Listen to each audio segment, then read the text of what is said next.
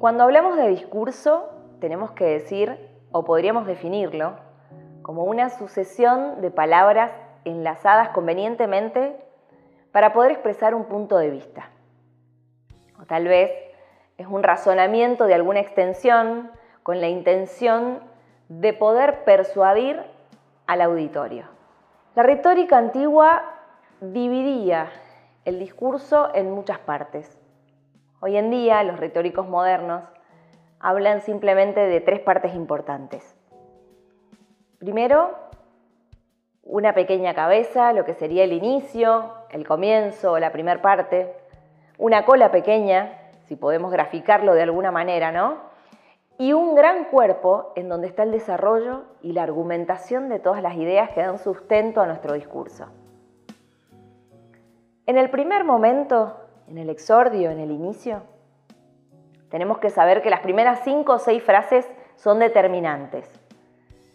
Porque más allá de la fama que podemos tener, del aspecto físico, de nuestro porte, de nuestra imagen, las primeras palabras serán las que hagan que el auditorio quiera seguir escuchándonos.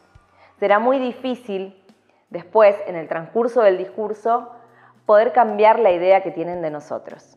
El inicio Podríamos hacerlo con alguna frase, con alguna pregunta sugerente o tal vez comenzar con una cita. Recordemos, siempre esperar que el auditorio haga silencio para poder empezar y tratar de encontrar algún punto en común con ese público que ha venido a vernos. De esa manera será más sencillo conectar y poder empezar para romper el hielo.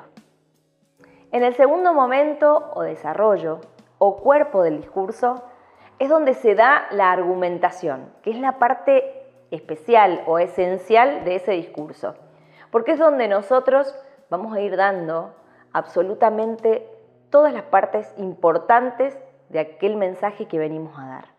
Tenemos que dar cada idea con sencillez y claridad y no perder de vista que nuestra argumentación debe tener unidad, debe tener una progresión, o sea, ir de las ideas más básicas o más sencillas y así ir sumando el resto de las ideas más complejas. Y debe haber una transición entre cada una de ellas, es decir, algún pequeño enlace que una la idea anterior con la idea que sigue. De esa manera hacemos que nuestro mensaje sea más fácil de comprender por el público. En el último momento en el cierre o conclusión, ese es el broche de oro de nuestro discurso. Aquí tenemos que tener en cuenta que podemos cerrar con una cita, con una frase contundente, y es un momento en el cual vamos a hacer una recapitulación de todo aquello que hemos dicho en el discurso, reforzando siempre la idea que queremos que la gente se lleve en la mente. Siempre el cierre o la conclusión son aquellas palabras que quedan resonando en el oído de las personas. Por eso tenemos que prestar mucha atención a cómo vamos a hacer ese cierre. Algunos tips para el final podrían ser no avisar que estamos llegando al final, simplemente decirlo. Segundo, alguna frase que apunte a la inteligencia y al corazón de las personas. Y también puede ser una invitación a la acción. De esa manera vamos a intentar persuadirlos aún más a todos los que han venido a escucharnos. El secreto de todo arte de expresarse radica en tres cosas. Primero, decir lo que vengo a decir. Segundo, decirlo.